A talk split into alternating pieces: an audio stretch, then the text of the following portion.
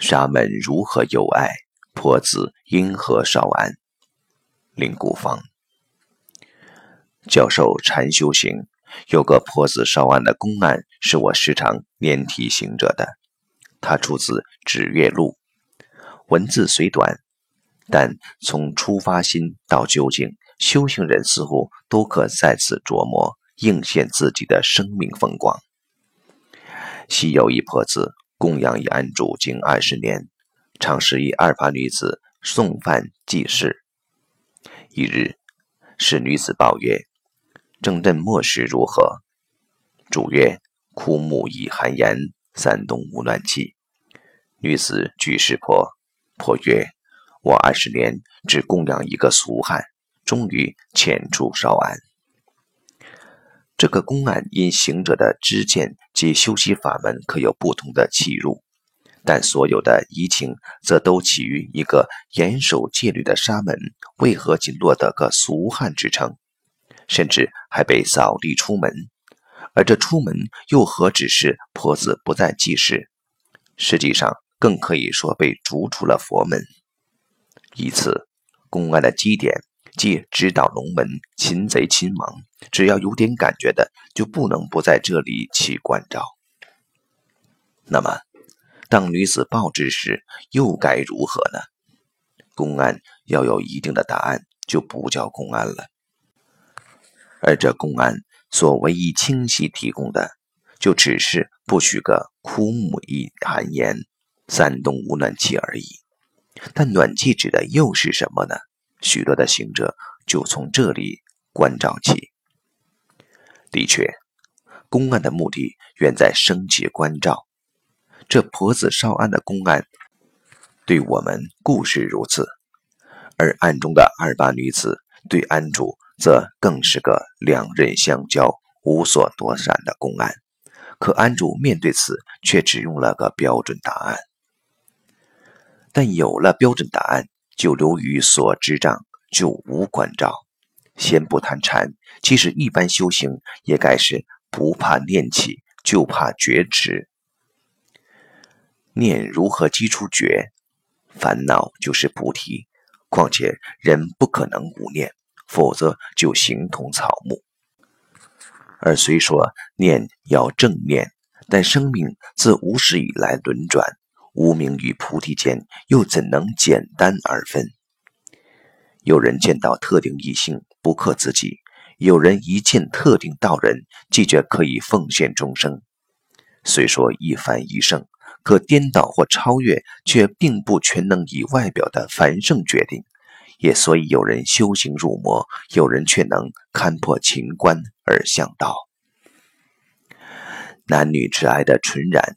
与行者向道的纯然，其实没有什么不同，差别就在关照，就在觉性，就在菩提心。缺乏了这些，向道的纯然是入魔的温床；有了这些，即使是男女的无名，恰就是最好的境界现前，于此看透，悟道不远。用这样的心，才能真正契入修行者如实磨练的风光，才能知道修行路上的风骨转折。诚然，为其道心的外人总落于断肠的偏见，可虔诚的信徒又常把修行想得过于单一，这些都不可能真正祈祷。内心的幽微、无名的拉扯，努力前进，却碰上铜墙铁壁。这些开山立宗的不谈，建个道场接众的不谈，登坛说法的不谈，修行许多时候就被蒙在厚厚的纯然而不得如实。有一个学佛的师兄告诉我他的一段实际经历：九十年代初，台湾兴起一股藏密风，他受托带了一些资粮前去尼泊尔供养。所到道场是莲花生大师当年闭关之所。山上现仍聚集了一些想究明大道的行者，也仍以闭关的形态在维持。每个关期三年三个月又三天，中间连剪发都不许。而就在山上，他看到有人将发簪抽掉，头发竟直接逶移于地上。这样的成绩，少说也要花上十余年才得。在这里，他碰到了一个故交。说故交，其实原来并不相识，只是如此的世外之地，竟能碰上一个住过台北的人，当然格外亲切。而一问之下，知道这位藏人原来在太太过世后顿感无常，于是舍缘出家。不过他原育有二子，两位小孩都还寄在台北的西藏儿童之家。他乡相遇，自不免有所嘱托。我这位朋友答应替他带点东西，传个口信。爸爸关期一结束，就会兼程回台北看你们。告别了这位修行人。朋友问了旁边陪同的格西喇嘛，想知道这样的一位行者在第一关与本尊的相应会如何？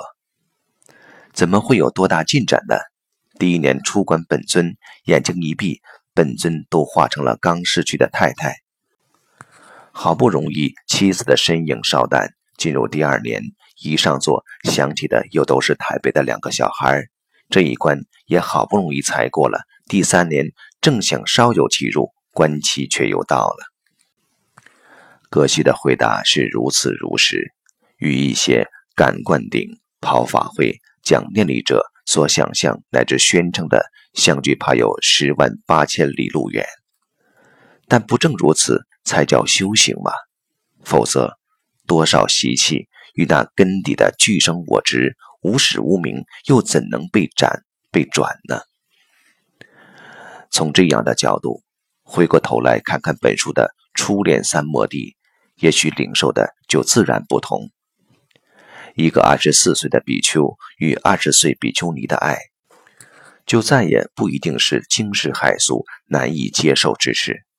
它只不过像我们生命中许多的所爱所恶般，攀缘的是如此自然，如此不自觉地就来到。但可贵的是，人有关照的能力。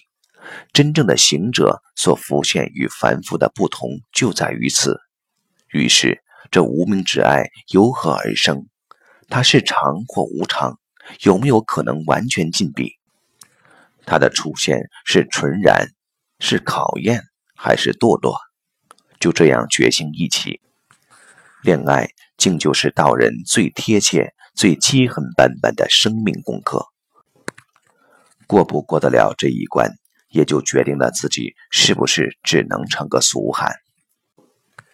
的确，关键就在于作者关照到了无常，关键就在于他仍不是菩提心，于是无名之爱反而化成了无常万岁的地关，成就了以菩提心为本的宗教事业。无常万岁是这本书核心的关照之一。三法印讲无常，这是宇宙律。有着无常，我们才要了脱生死；有着无常，才会有常的追求。但常与无常，果真是两回事吗？否则，观世音菩萨已然成佛，又为何还要道家慈航？而世尊菩提树下已然悟道。也得继续说法四十九年。显然，动不居正是宇宙的法而本然，佛菩萨也不例外，只是照而常记，记而常照而已。能提的这点，自然就无常万岁。对行者，无常即是生死催逼，也能促成关照。有时更直接，就是无尽的修行、转化与救赎。而书中的禅师就因这二十四岁的无名之爱，来让无常成为后者。坦白说，这样的一本书，叫许多酒肉穿肠过，佛自在心头的故事，更贴近生命与修行的幽微。也因如此，关照乃必须更为澄澈。而其中禅修行所标举的。不可与自己以任何可乘之机，仍为必然的基点，否则就入魔道。只是在此，个人禀赋不同，法门不同，如何处理也就不一样。有人的关照如绵延水流，有人如快刀斩马，有人老婆心切，有人则干脆一拳粉碎虚空。而这本书，则在诗意的文字里，又将坚持藏在一份体贴背后的特质，但其境界则端不可与将禅写成。啜饮一杯午后香醇咖啡的诗意文字相提并论。世上以自己的经验如实道出，礼上回归金刚、维摩诘、华严、法华，两相参照，理事俱全，就是这本书、这个人与这个故事。但在宗门行者为后仍可有此疑问。数十年后再提往事，广度众生之余，主人翁可有一丝遗憾？有又如何？无又如何？而这疑问又映照了自己什么？走笔至此，拂衣眼前的是客卿还物的悟道诗：金雅相交锦绣围，笙歌丛里最富贵。少年一段风流事，只许佳人独自知。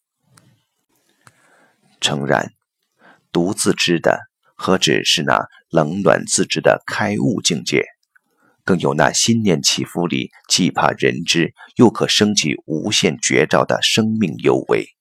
修行只有见机于此，才能不辜负人生一遭。为一行禅师。与生命相约所作序言。